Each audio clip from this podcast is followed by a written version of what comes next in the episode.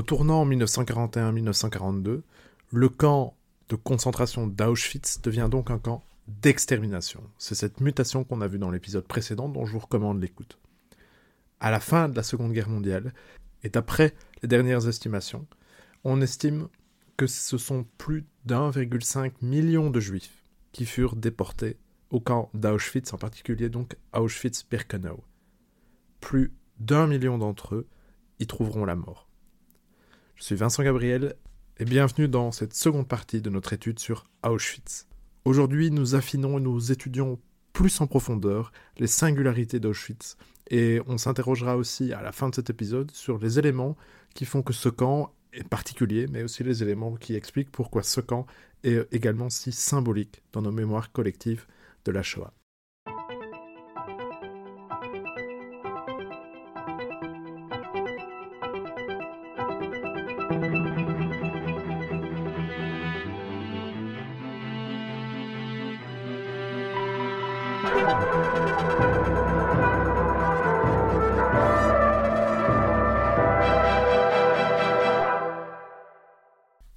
Le d'emblée, cet épisode va être difficile. En effet, vous le savez, Auschwitz c'est probablement une des parts les plus sombres de l'histoire humaine. Il s'agira pas ici de faire ou de tomber dans la pornographie de l'horreur, ni non plus d'occulter les réalités dramatiques qui sont au centre du monde qu'est Auschwitz. Toutefois, j'aimerais, en petit disclaimer, indiquer que le nombre de mots que je prononce sur une réalité n'indique en rien l'importance de celle-ci. C'est pas parce que je vais passer une minute sur le fonctionnement des chambres à gaz que c'est un détail, ou un point de détail, comme l'ont dit certains, bien entendu. Ceci étant dit, on va commencer donc cet épisode par essayer d'étudier la procédure type. Alors il n'y a jamais vraiment de procédure type, mais on sait qu'il y a eu une sorte de chorégraphie macabre à Auschwitz, et seulement à Auschwitz. On arrive au camp d'Auschwitz en train dans des wagons qui sont bondés, où les hommes, femmes, enfants, personnes âgées, handicapés sont entassés les uns sur les autres, bien souvent sans nourriture, le tout dans une puanteur phénoménale qui est vraiment caractéristique de tous les témoignages qu'on a retrouvés, qu'on a, qui ont été publiés par après. On est là dans des excréments, il n'y a bien entendu pas d'endroit pour faire ses toilettes. Donc on sort de ces wagons dans le noir, dans les cris, dans les aboiements des chiens, et on arrive donc sur la Judenrampe dont j'ai parlé dans l'épisode précédent. Alors, c'est à ce moment-là qu'arrive l'épisode de la sélection. Et j'aimerais attirer votre attention sur le fait que c'est vraiment typique d'Auschwitz. Ce n'était pas comme ça dans tous les camps, et donc il faut essayer de tordre le cou à cette première représentation un peu exagérée. En outre, elle ne deviendra systématique à Auschwitz, donc, que dans la seconde moitié de l'année 1942, à partir, d'après les sources, de juillet 1942 pour être exact. L'objectif de cette sélection, c'est de se débarrasser d'emblée des populations juives inaptes. Alors je dis les juifs parce que ce sont eux qui formeront finalement quantitativement la plus grande cohorte de victimes, mais cette procédure de sélection touche également les prisonniers, je dirais, de guerre, les soviétiques, les polonais, qui continuent d'être déportés à Auschwitz, bien que donc quantitativement de façon moins importante que les populations juives. À la sortie du wagon, les déportés sont donc mis en tas et ils sont triés par des médecins. Souvent, c'est même le docteur Joseph Mengele, sur lequel je reviendrai, qui s'occupe de cette tâche, mais seulement à partir de l'année 1943, et de la fin de cette année 1943, pour être exact. D'un côté, les détenus qui sont envoyés vers le camp. De l'autre, les détenus qui vont devoir marcher jusqu'au bunker, jusqu'aux chambres à gaz donc. Il s'agit d'une marche de 2 km et demi, et celle-ci se fait certes dans une certaine peur, mais il ne s'agit pas encore réellement d'une angoisse, car quand on lit les témoignages, la plupart des déportés indiquent qu'ils ne craignent pas véritablement pour leur vie, parce que pourquoi avoir fait tout ce trajet en train pour être finalement exécutés? De plus, les autorités allemandes et nazies sont là assez accueillantes, elles leur expliquent qu'ils vont marcher, se nettoyer, pour ensuite pouvoir se mettre au travail.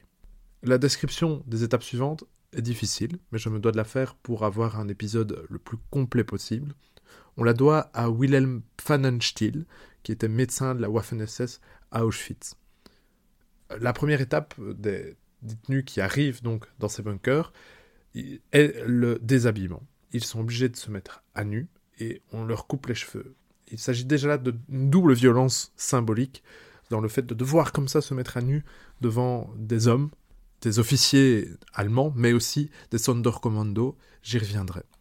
Il rentre ensuite dans le centre d'extermination, qui ressemble donc à un bâtiment normal. On a mis des géraniums devant, rien ne suggère ce qui se passe à l'intérieur. Il s'agit donc, comme je vous l'ai dit, de petites fermes. On rentre alors dans une des chambres, sans fenêtre, avec seulement deux portes et un éclairage électrique. Une fois enfermés, les Allemands allument alors le moteur, coupent la lumière. Et là, l'ambiance change, bien entendu. On comprend que ce qui se passe n'est pas normal.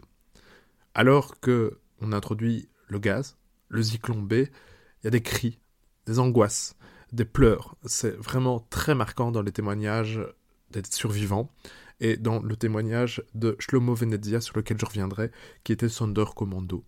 Celui-ci nous fournit le témoignage suivant, donc, que je vous lis pour que vous compreniez ce qui se passe. Il nous explique quel était son travail dans ce camp, après donc que les victimes aient été gazées. Deux personnes venaient prendre les corps pour les mettre sur le mont de charge qui les envoyait au rez-de-chaussée du bâtiment, vers les fours crématoires. Tout le reste, la salle de déshabillage et la chambre à gaz, se trouvaient en sous-sol.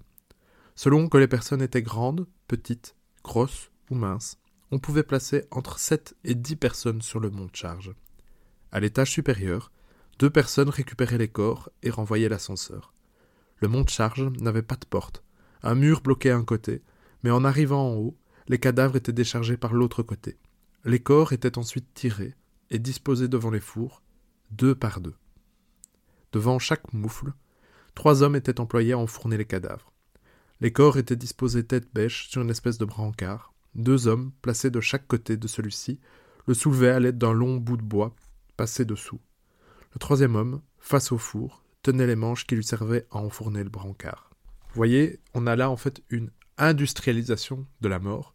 Ce sont pas moins de 75 000 personnes qui peuvent être tuées en un mois, avec en outre la disparition de toute trace de ce meurtre, puisque les corps sont brûlés dans des fours crématoires ou bien dans des fosses communes, avec cette machinerie étant active 12 heures par jour. Mais qui travaille dans cette usine?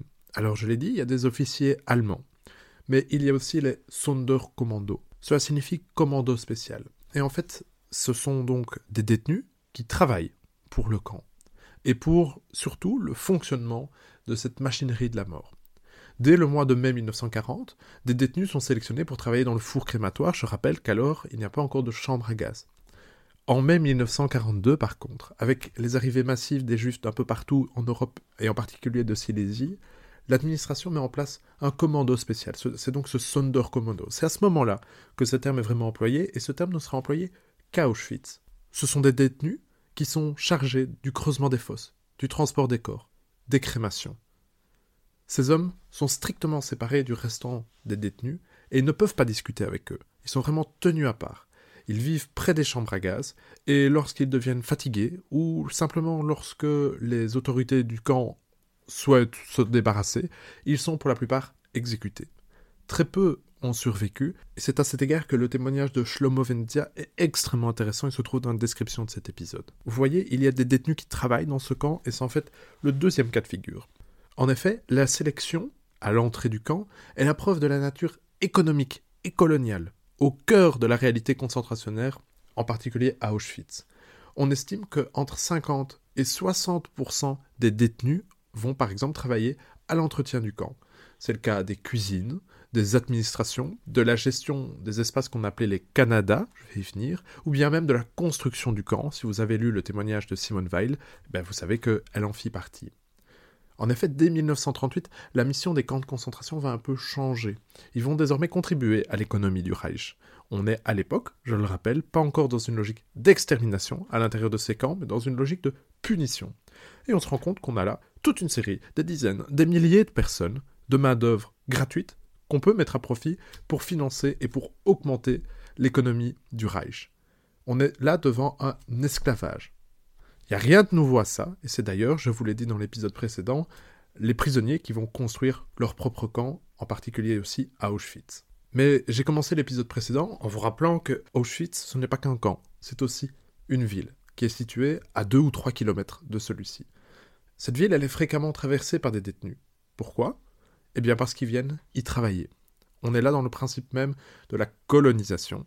Il faut réintégrer cette région au sein du Reich. Il faut prendre les ressources, vivre sur le sol, vivre sur le pays qu'on est en train d'exploiter pour le transformer et favoriser le repeuplement. La ville d'Auschwitz va donc être entièrement réaménagée, et plusieurs industries allemandes vont s'y implanter. En effet, la Silésie, c'est riche en minerais, et je vous l'ai dit, on trouve là-bas une main-d'œuvre pas chère. Pas chère, car les entreprises de la région, qui vont donc s'y installer, payent les SS pour louer les prisonniers. Certains de ces prisonniers sont qualifiés. On pensera notamment à Primo Levi, qui finira par travailler en tant que chimiste dans un laboratoire, mais en fait la plupart ne le sont pas. Ces entreprises, vous en connaissez beaucoup. C'est notamment le cas de Siemens ou de Krupp. La plus importante dans le cas d'Auschwitz, c'est IG Farben, une grande entreprise de chimie. C'est elle qui va employer Primo Levi, donc. Et elle a tellement besoin de main-d'œuvre qu'on va créer un troisième camp à Auschwitz, qu'on appelle Auschwitz-Monowitz, qui est créé simplement donc pour devenir un réservoir de main-d'œuvre, essentiellement donc pour cette usine de IG Farben.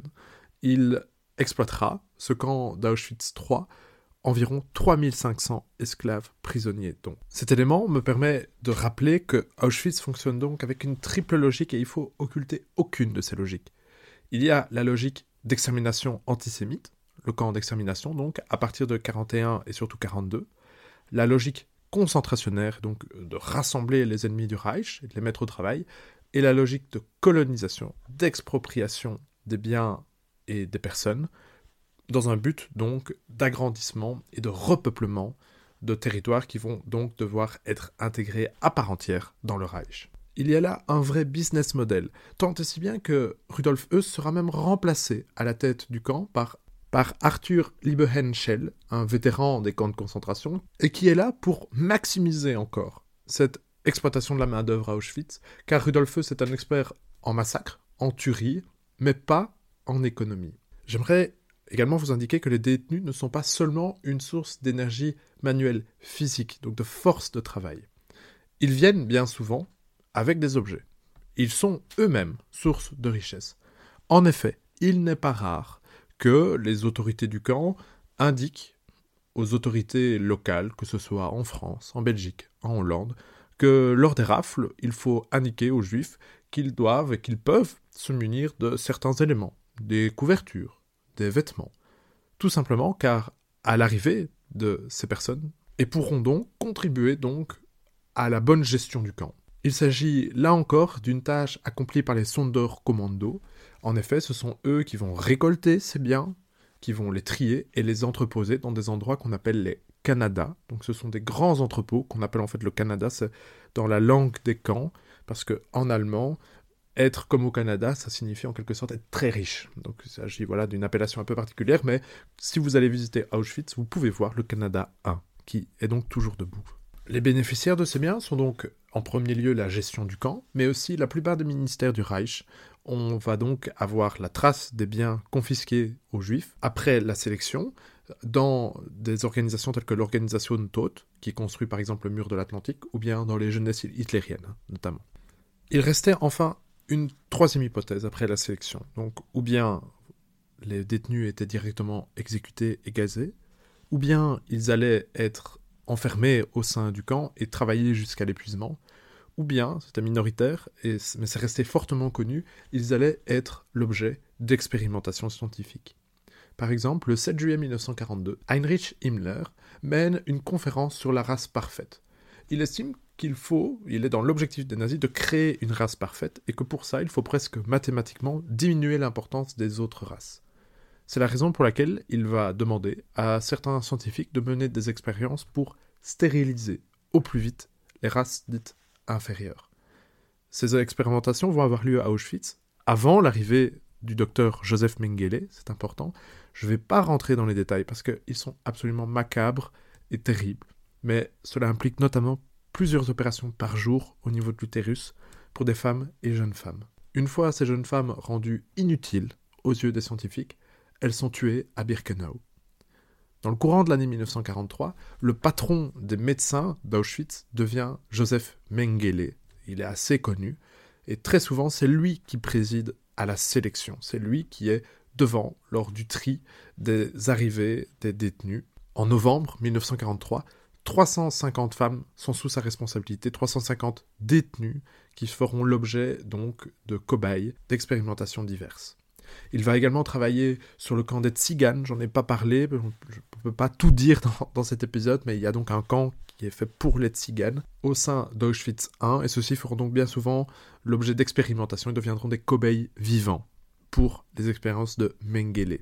Ce que j'aimerais que vous compreniez ici, avant d'aborder la libération du camp, c'est qu'il n'y a donc pas eu de plan tout fait pour Auschwitz, mais plutôt toute une série d'évolutions qui indiquent les évolutions de la politique du Reich à l'égard donc des Juifs, mais également qui sont tributaires de l'évolution sur le front. C'est par exemple par euh, l'échec de Barbarossa que on va avoir l'arrivée massive de Juifs de Hongrie. Le front, il change énormément au mois de juin 1944, vous le savez. À l'ouest, on a un débarquement le 6 juin qui va indiquer, dans les semaines qui suivent, la fin de la solution finale. On va avoir moins de déportés puisque l'Allemagne perd le contrôle sur les territoires tels que la France, la Belgique ou les Pays-Bas. À l'est, le 22 juin 1944, commence l'opération Bagration, c'est-à-dire l'inéluctable avancée des troupes soviétiques à travers la Biélorussie, elles arrivent sur le sol polonais dès le mois de juillet. À la fin du mois d'août, le front est alors à 200 km d'Auschwitz. Dès octobre 1944, le, flux de déportés se réduit drastiquement. On arrive à un montant de 6000 détenus qui arrivent donc dans le courant du mois d'octobre 1944. Pour autant, l'extermination continue. Le 7 octobre, les Sonderkommando vont mener une révolte. Ils ont déjà essayé à plusieurs reprises auparavant, mais ce sont donc les détenus qui travaillent et qui participent, même si c'est à leur corps défendant, à cette machinerie infernale, vont donc se révolter, ce qui va entraîner une répression qui aboutira au décès de... À la fin de l'année 1944 et au début de l'année 1945, l'ambiance commence à changer. Heinrich Himmler a l'impression qu'il peut négocier avec les Alliés, et pour ce faire, il faut absolument faire disparaître toutes les traces des massacres. Il faut donc cesser les gazages, détruire les preuves, tout en empêchant qu'un seul détenu ne tombe vivant entre les mains des armées étrangères. Les prisonniers vont donc de plus en plus mourir de faim, de maladie, de fatigue. En janvier 1945, au début du mois, il reste 67 000 prisonniers. Mais le sort du camp d'Auschwitz est alors presque déjà scellé. Mengele, par exemple, détruit son laboratoire, récupère quelques informations et fuit à Berlin. En effet, le camp se vide de plus en plus et de plus en plus vite. Le 19 janvier a lieu la dernière marche de la mort. 58 000 détenus sont jetés sur les routes et forcés de marcher. Vous connaissez ces histoires tragiques où tous ceux qui tombent sont abattus sur place. Il n'y a pas de nourriture. Ils seront donc des milliers à mourir sur la route, tandis qu'il reste alors 9000 détenus et quelques SS pour les garder au sein du camp pourquoi? Bah, Parce que simplement ils étaient trop faibles que pour bouger, et ces SS ont donc pour objectif de les liquider avant que l'armée rouge ne rentre dans le camp. Primo Levi fait partie de ces 9000 personnes qui restent dans ce camp. Les exterminations vont donc continuer jusqu'au bout, que ce soit par balle ou bien dans des conditions dramatiques.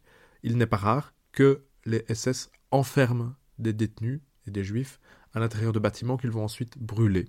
Le 26 janvier 1945, le dernier crématorium subsistant à Auschwitz est détruit par les nazis alors que les bruits de la bataille se font entendre au sein du camp. Le 27 janvier au matin, Auschwitz III, le camp qui a été ouvert pour IG Farben, est libéré. À 15h, l'armée rouge entre dans le camp principal. Il trouve notamment donc les entrepôts du Canada 1 intacts, cet endroit où on a stocké les biens qui ont été confisqués aux juifs, et les chiffres qui suivent vous donnent une idée de l'ampleur du massacre et des tueries qui ont été commises à Auschwitz. On trouve ainsi 350 000 vêtements d'hommes, 827 000 vêtements de femmes et près de 46 000 paires de chaussures d'hommes, de femmes et d'enfants. L'histoire d'Auschwitz ne s'arrête pas à la libération, car le camp servira dans un premier temps à l'enfermement de prisonniers allemands. Des pillards vont venir également sur le site pour essayer de récupérer quelques objets de valeur. À la fin de la guerre, la ville d'Auschwitz sera renommée à nouveau Auschwitz. D'ailleurs, si vous allez sur Google Maps, vous pouvez voir qu'il existe bien même une page Wikipédia au nom de cette ville, donc Auschwitz. Auschwitz, désormais et probablement pour toujours, sera donc uniquement le nom du camp, ou plutôt des camps. Auschwitz I, Auschwitz-Birkenau et Auschwitz III. Pour autant, Auschwitz, c'est un camp singulier. J'espère que ces deux épisodes vous auront permis de saisir ça.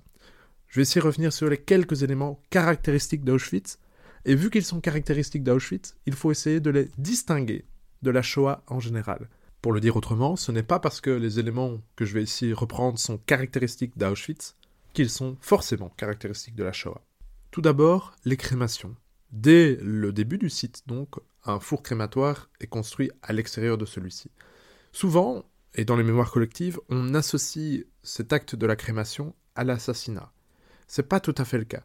Certes, ces fours crématoires font partie d'une scénographie macabre, visible et même olfactive, puisque les odeurs des corps brûlés ont marqué les témoignages qui nous sont parvenus.